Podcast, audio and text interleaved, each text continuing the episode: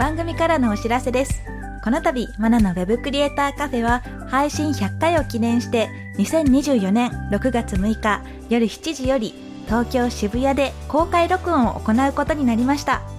公開録音の詳細は番組詳細欄のリンクよりご確認ください。たくさんのご応募お待ちしております。ウェブクリエイターボックスマナでした。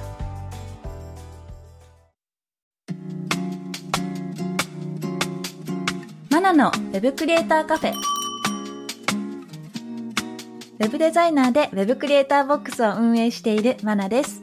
この番組ではウェブコンテンツ制作で役立つ知識やノウハウ、キャリアのお話をしていきます。今回のテーマは資産となるウェブデザインとは？です。デザインって形に残らないものとされるんですが、その体験っていうのは使った人の心の中だったりとか経験として残っていくものになると思います。その辺について今日は詳しく聞いていきたいと思います。それでは今回のゲストをご紹介します。株式会社ネッコの CEO 阿部文人さんです。阿部さん、簡単に自己紹介お願いします。はい、よろしくお願いします。株式会社ネッコの代表をしております、阿部文人と言います。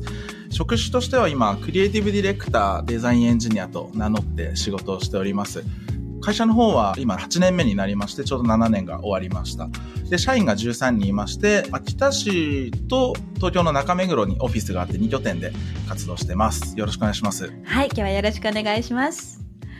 安倍さんとは、実ははい1ヶ月ぶりくらいですかね、お話しするのは。はいはい、2023年12月に名古屋であった、スタック名古屋フェスっていうものにですね、安倍さんが登壇されていたのを、私は、うんうんって思いながら聞いていた。ありがとうございます。はい、来ていただいてなんですが、はいはい。で、その時のお話もデザイン中心だったので、私実はたくさんメモを取っていてですね、その中でより聞きたいこととか、はい。まとめて、えこんな感じですね。すごい。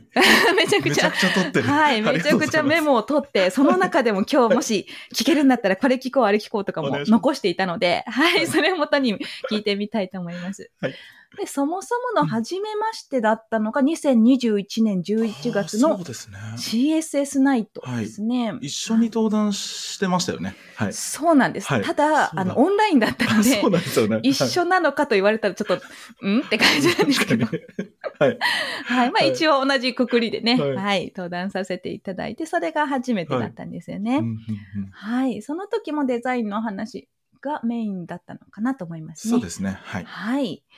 で、じゃあ、そもそもの安倍さんのキャリアについてもはい聞いていこうかと思うんですがはい、もともとウェブ業界に興味を持ったきっかけっていうのは何だったんでしょうか？そうですね。もともと僕、ウェブの業界に入ったというか、ウェブに携わる仕事したのが、ちょうど25歳ぐらいの時に、オフィスを仲介する不動産会社にちょっと入りまして、そこで営業マンやってたんですよね。オフィス仲介で物件探してくれっていうのをこう依頼が来て、物件探してあげて、ご案内して、借りたいって言ったら契約するみたいな普通に営業マンだったんですけど、でその会社がちょっと、まあ、すごい小さかったので、もっと集客頑張ろうっていうことで、賃貸検索サイトを作ろうみたいな、マンションに特化した、なんかのマンションで当時こう働けますよみたいな物件だけをこう集めたサイト作ろうってなって、で、そこからそういう賃貸検索サイトを他社のシステム会社さんとかと協力して作るときに、まあ、自分でその設計とか僕始めたりとか、どういうサイトがいいんだろうとか、あとはインターネット広告そのサイトできた後出したりとかっていうところで、マーケティング側からウェブの業界に携わっていったっていうのがちょっときっかけでした。あ、そうなんですね。うんじゃあ制作の方にもはい結構がっつり入ってた感じなんですかね。そうですね。その、うん依頼する会社さんに、まあ、こういうデザインとかこういう設計でお願いします、できませんかっていう、本当にディレクションとマーケティングというか、自分では手を動かしてなかったです、当時は。ああ、そうなんですね。はい。でそこから同じ職種というか同じところはい。で長年勤めてらっしゃったんですかね？そこで3年ぐらうん。いマーケティング業とか、その LP の改善とかうんうん。やっていて、まあ営業もやってたんですけど、はい。でそこからウェブ業界すごい面白いなと思って、うんうん。ホテルとか運営してる事業会社にちょっと転職しまして、うん。そこであの、インターネットマーケティング、リリスティング広告ですねうんうんう、ん。を中心にやって、で、自社でホテルをまあ持ってたので、そのホテルの、えっと、予約サイトを今度また作り直すとか、多言語サイトを作るとかあ、12言語の多言語サイトを作ったりしてたんですけど、うん。まあ、そこでやっぱり自分たちのマーケティングチームを率いて、デザイナーとかエンジニアが中にいたので、うんうん。他社とも協力しながら、またそういうサイトリニューアルをやるっていう、ディレクションというかマネージャー業をはい。やり始めて、本当に制作の方に入っていったっていう感じですね。はい。じゃあその頃ははい。デザインにははい。あまり携わってはなかったんですかね？そうですね。あ。チームにはいたんですけど、うん。僕が手を動かしてデザインたくさんするっていうのはなくて、うん。本当にちょっと修正でデザイン作るぐらいで、デザイナーと一緒にやるっていう感じでしたね、当時は。なるほど。なんか安倍さんというと、はいこれまでの登壇の内容とかも聞いてみると、デザインにすごく興味を持ってらっしゃるのかなと思ってたんですが、うん最初はそうでもなかった感じなんですか？そうですね。最初は本当にデザインっていうよりはうん、どれだけ集客できるかみたいな ところ本当マーケターですよね。そうですね、うんどれだけお金かけたらどれだけ反響が来て売り上げにつながってるかなみたいなところばっかりを考えるうんうんうん人間でしたね。あそうなんですね。うんじゃあそこではい。何かのタイミングでデザインをもう少しやってみようって思われたんですか、そうですね、うん。そこで自分でデザインとかやっぱりコーディングすごい楽しいなと思ってたので、うんうん。まあそういうの仕事にしていけたらなと思っていて、はい。で、そこから転職をまあするんですけど、その次が本当に事業会社っていうのは制作会社にうんうん。行きまして、そこで本当にデザインとかうん。ディレクションとか、うん。あとはコーディングとかをまあひたすらやるっていう制作畑に。初めて行ったっていうのが、そうですね、30歳のぐらいの時に初めて制作会社に。入ったっていう。感じなんですよね。はい。なるほど、なるほど。うんなんか私が初学者の方と話しするときに、うんデザイン興味があるけど、うん何から始めればいいかわからないっていう方よくいらっしゃるんですが、はい。そういうタイミングではどんなお勉強とかされてましたかね？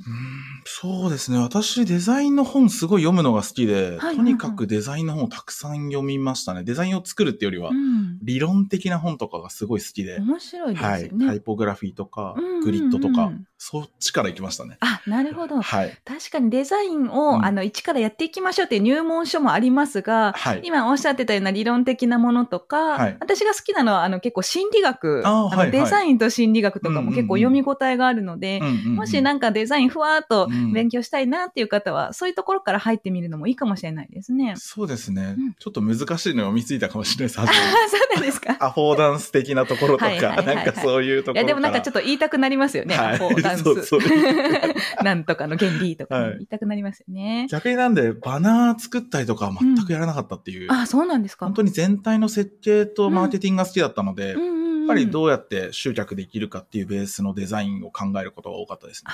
そうなんですよ、はいでもなんかこう、マーケティングしてる人ってはい突然バナーを作らなきゃいけないタイミングとかできません？なんかバ、ナーそうですね。なんか広告を打たなきゃいけないけど、今デザイナーがそ忙しそうだから、マーケターが作るっていう、そうですね。そういう時は作ってらっしゃる、はいやってましたはいああ、なるほど、なるほど。ファイヤーワークスで。はいはい、懐かしい。その時代だったんですね。そうです、そうです。はい。わかりました。はいじゃあ、そうやってこう制作会社始めたんですが、うんえ今が創業7年経ったんですよね。そうですねはいはいはい。うんうんなんかいろいろとあったと思うんですが、はいこの辺も聞いていきたいと思います。はいなんか登壇した時にすごく印象を受けたお話の中で、はい。最初は無料で制作して、はいその代わりデザインにはもう何も言わせないっていうような、はい。結構強気な戦法を打ってたかと思うんですが、うんうん。この辺についてちょっと詳しく聞いてもいいですか、そうですね。これ創業した時ってやっぱり実績が全然なかったので、うん。実績がとにかく欲しいっていうのが結構最初考えてたマーケティング手法というか、うん。だったので、とにかくまあデザインをたくさん作らせてもらって、自分たちのデザインの実績を重ねたいなと思ってたので、うんあの無料でやらせてくれっていう話を、うんうんその代わり自分たちの色を出せるようなはいはい。デザインにしたかったので、そういう意味で、まあ、このようにお客さんに言いながらうんうん作らせてもらう機会を増やしていきました。あ、なるほど、なるほど。うん。とはいえ、なんか言われないです。そういうこともないですね。あまあでも、その、載せたい、その、文言とかはもちろんありますけど、はいうんその装飾的なものとか、はいはいレイアウトとか、サイズ感とか、そういうのは一切受け付けないっていう。ああ、そうなんです、ね。それを決めるのは私たち。あ、でもそれでこう納得してくださるんですね。そうです、そうです。そうなんですね。はいなんかこう、ははいデザイナー始めたばっかりの人とかは、そこがうまく言えないというか、強く言えないっていう方もいらっしゃると思うんですが、はい。なんかアドバイスってありますか？そうですね。それ、もちろんその、僕らがその、横柄に言ってたわけではなくて、うんうんうんうん基本的に依頼をやっぱり受けたときに、まあでもお金がないっていう話をされてたんですよね、当時やっぱり。はいはい。お客さんもそんな大規模なクライアントさんじゃなかったので。うんなので、マーケティングを僕やってたので、まあ、こういう戦略で今後進みましょうとか、こういうサイトを作ってこういうふうに進んでいきましょうとか、うんまあ、どれぐらいその更新できますかとかって、うんちゃんとそのはい。コンサルティングっていうとちょっと大きいですけど、はい。まあ、そういうものをやって、ちゃんとこういうふうにやっていくっていうのをこう合意を握った上で制作してたので、うんうんうんなんで、まあ、信頼していただいて、まど。あ、作ってくださいっていうところからは始まってますね、やはり。なるほど。はい。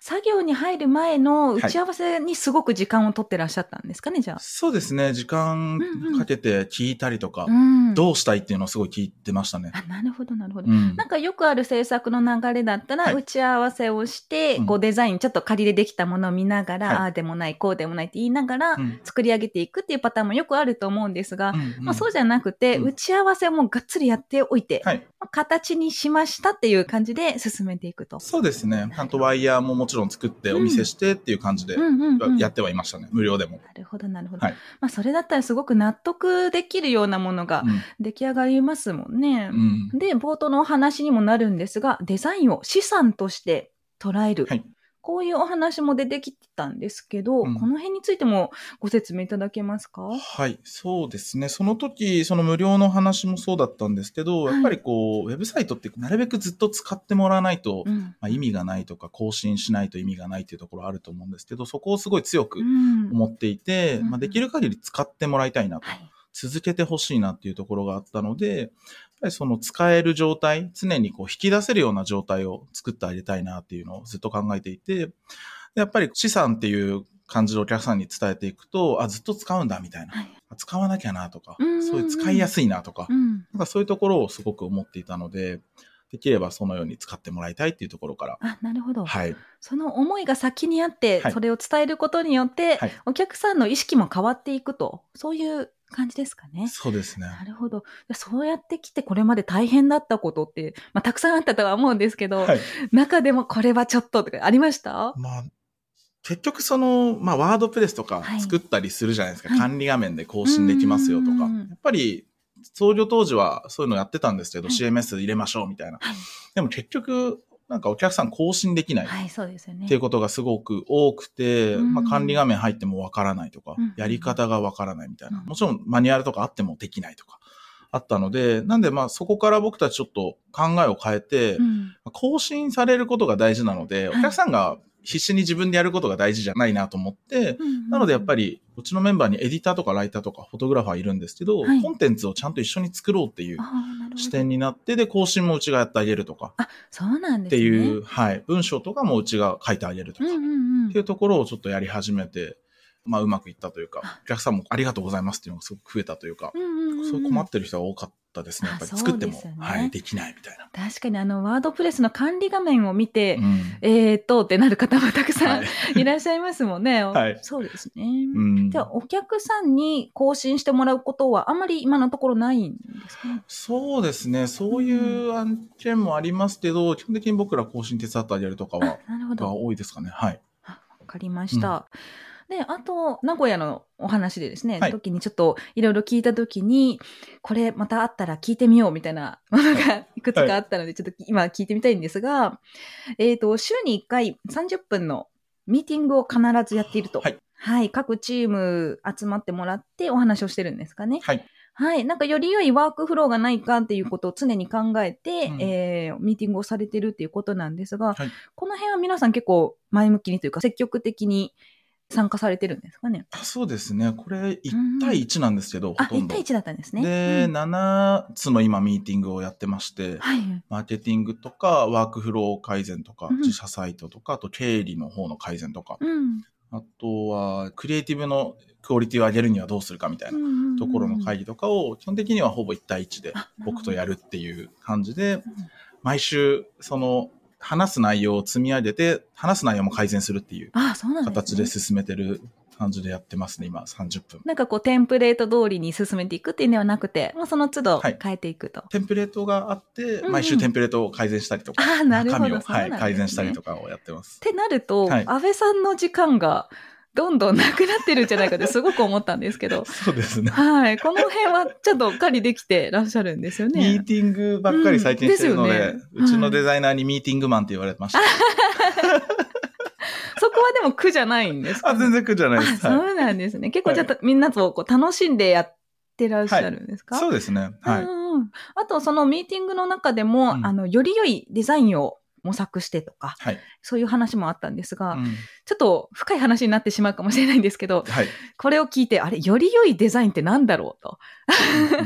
哲学の話になりつつあれですけど、いいデザインってでもどうやって測ればいいのかとか、うん。デザインって人によって良し悪しは変わるよなとか、確かに。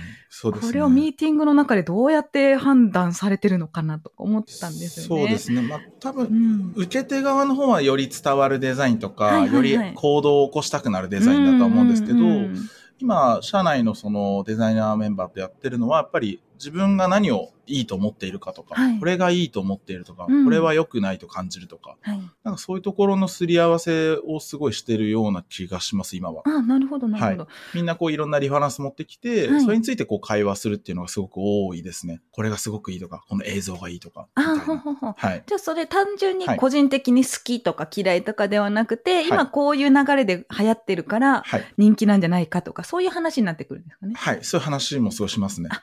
なるほど。じゃあ安倍さんがデザインの理論的な本をはい読み始めたっていうところも結局つながるのかもしれないですね。そうですねん。そこを見ながら一緒に解析というか、うんまあ、こう感じるとか、うんうんなんでいいと思うかの理由を探すみたいなそうですよねと。ころとかを話したりしてますね。見てた中で、うんえ、これみたいなことはなかったですか？あ、でもなんかそれもありますね。うんうん僕はまあよく思わないなとか、感じないなとかは、それは双方ありますね、みんな。あでもそれは特にけなすことなく。あ、なくなく、はい。はいはいはい。どういうふうに受け止めてます？そしたら。なんかシンプルに、どういうとこがいいのって逆に聞きます。はい。あ、そうなんですね。はい。で、それで納得したりしなかったりってことです？あ、そうですね。基本はでも納得するというか、うんあ、そうなんだ、みたいな。やっぱりそうはいはいう、なんでそう感じるかの方に興味があるので。あ、そうですよね。はい。確かにこれ結局話を聞いてると、その人の持ってきた、こう生まれ持った、うんあの、触れてきたものだったりとか、んそういうもの、のと紐づいて、良し悪しはいになってくるのかもしれないですもんね。そうですね。デザインの経験量とかうんうんうん。もあると思うんですけど。はい。確かに。うんなんか聞いてたら楽しいですね、そうしたら。そうですね。その人自体がわかりますしね。うんうん。そうですね。わかりました。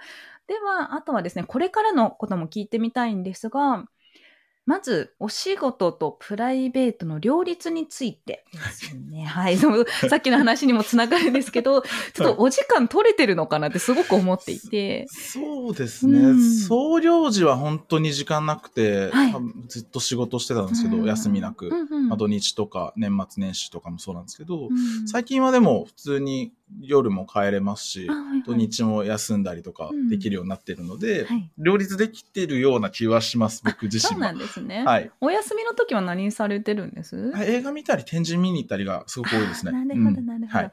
そうですね。あの、お写真撮ったりするのもお好きなんですもんね。あ、そうですね。写真を撮ったりとか、はい。趣味でやっております。なるほど、で、なんかお話聞いてた中でですね、うんいろんな言葉を集めるのも好きだと。あ、はい。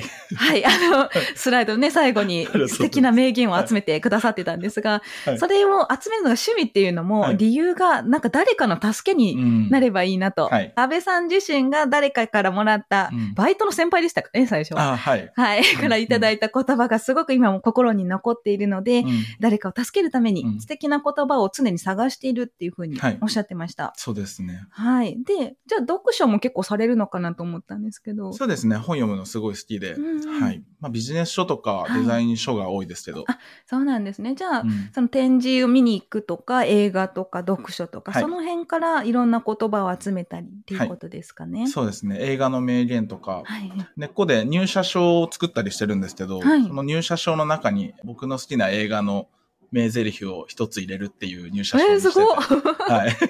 すごい。それも嬉しいですね、もらった方も。その言葉って全部メモってるんです？あそうですね。メモってはい映画見て、あの言葉良かったなと思って、うんで、自分でもう一回ちゃんと明確にはいはいはい合ってるか探して、それを使うっていう感じにしてます。あ、そうなんですね。はいじゃあ、何か不安なこととか困ったことがあったら、安倍さんに相談すると素敵な言葉がもらえそうですはいね。ぜひ。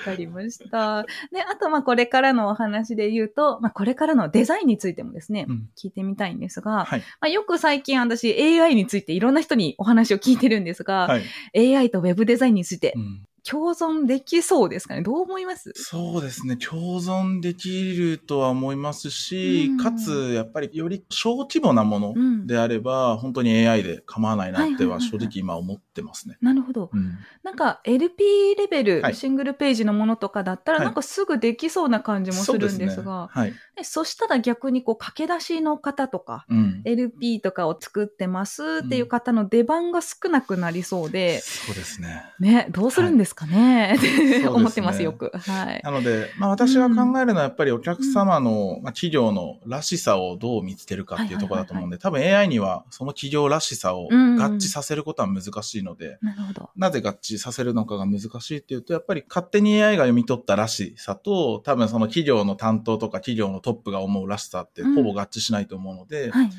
なので、やっぱりそれを合わせるのがまあ人間なのかなっていうのは今のところあ、なるほど、なるほど。思ってるので。じゃあまあよくある無難なサイトを作り続けるよりも、はい多少尖っててもはい個性を出していくっていうことが大事になりそうですね。そうだと思いますね。はい。わかりました。じゃあそれらも踏まえてこれからチャレンジしていきたいことって何かありますか？はい、そうですね。今、やっぱり平面のデザインがすごく多かったので、うんうんグラフィックとか、ウェブとか。はい。なんで、これからはもっと立体のものうんうんを作っていきたいなと思ってます。映像とか、単純にプロダクトとか、うんうんうんあとは挑戦してるのは服を作るとか。あ、そっていんです、ね、うリアルプロダクトをうんぜひ作っていきたいなって考えてます、今は。そうなるともうトータルでこう UX を提供できるような形になりそうですもんね。そうですね。はい。なるほど。わかりました。では、いろんなお話聞けたんですが、安倍さん今日はいかがでしたか？いや、楽しかったです。緊張しました。本当ですか？あんなにたくさん話してくれてたのに。ちょっとよそ行きモードになってたような。マナさんずっとウェブ始めた時から僕ブログ見てたので嬉しいです。あ本当ですか？あ、はいありがとうございます。じゃあ最後にお知らせなどあればお願いします。はい。根っこでは今、エンジニアとエディターを募集してますので、ぜひちょっとご興味ある方は、募集要項とか見ていただけると嬉しいです。お願いしますわか。りました。概要欄に URL を貼っておきますので、ぜひチェックしてみてください。では、安倍さん、今日はありがとうございました。ありがとうございました。さて、この番組では感想や質問、リクエストなどお待ちしております。毎月最初の配信ではお便りの紹介コーナーもありますので、番組詳細欄にあるリンクよりお気軽にご投稿ください。X ではカタカナでハッシュタグ Web カフェをつけてポストしてください。そして Apple Podcast や Spotify の Podcast ではレビューもできますので、こちらにも感想を書いてもらえると嬉しいです。ここで私がメンターをしているテックアカデミーについてのご紹介です。テックアカデミーは Web デザインやプログラミングをオンラインで学べるスクールです。現役エンジニアや現役デザイナーからマンツーマンで学ぶことができます。副業案件の提供を保証する初めての副業コースもあるので、ぜひテックアカデミーと検索してチェックしてみてください。またお会いしましょう。Web クリエイターボックス、まなでした。